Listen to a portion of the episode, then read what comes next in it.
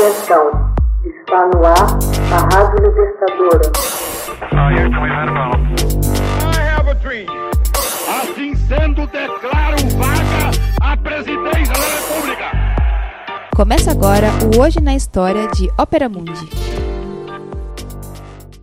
Hoje na História, 22 de março de 1765. Reino Unido adota a Lei do Selo. Num esforço para levantar fundos com o objetivo de saldar os débitos e defender os vastos territórios do Novo Mundo, conquistados na Guerra dos Sete Anos contra os franceses, o Parlamento Britânico aprovou e o governo de Londres sancionou a Lei do Selo, em 22 de março de 1765.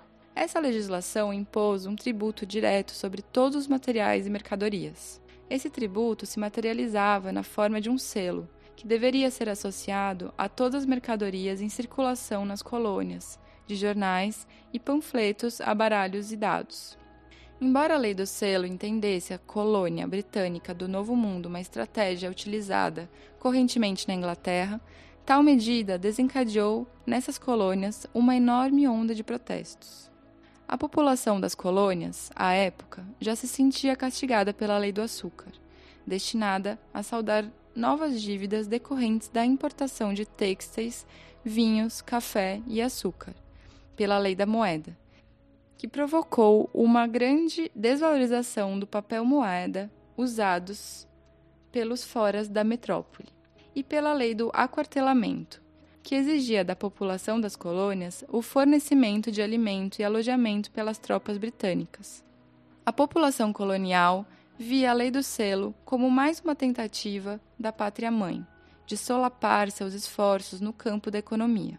Levantou-se, então, a questão de que não seriam aceitas novas taxações sem representação política equivalente e organizações em todas as colônias passaram a se manifestar contra o governo e os nobres britânicos. Em outubro do mesmo ano, nove das treze colônias enviaram representantes para o Congresso da Lei do Selo, no qual aprovaram a Declaração de Direitos e Agravos, um documento que clamava contra as políticas autocráticas do Império Mercantilista Britânico. Os britânicos rapidamente perceberam que fazer cumprir a lei do selo nas colônias era mais difícil do que se esperava. Em 1766, ela foi abolida, mas a agitação que ela originou lançou as sementes de um movimento muito mais amplo contra o governo britânico, fortalecendo a batalha pela independência. A formação da organização Filhos da Liberdade, que reunia homens de negócios, levou a protestos contra a coroa inglesa em Boston e outras cidades costeiras, atiçando outros grupos de ricos proprietários de terra nas colônias, que se juntaram na luta contra medidas na metrópole. A revogação da Lei do Selo não desarticulou essas organizações que seguiram em oposição a medidas consideradas abusivas por parte do Império Britânico.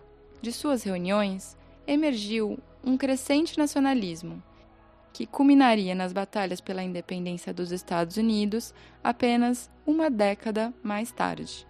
Hoje na História, texto original de Max Altman, organização Haroldo Cerávulo, gravação Michele Coelho, edição Laila Manoeli. Você já fez uma assinatura solidária de Opera Mundi? Com 70 centavos por dia, você ajuda a imprensa independente e combativa.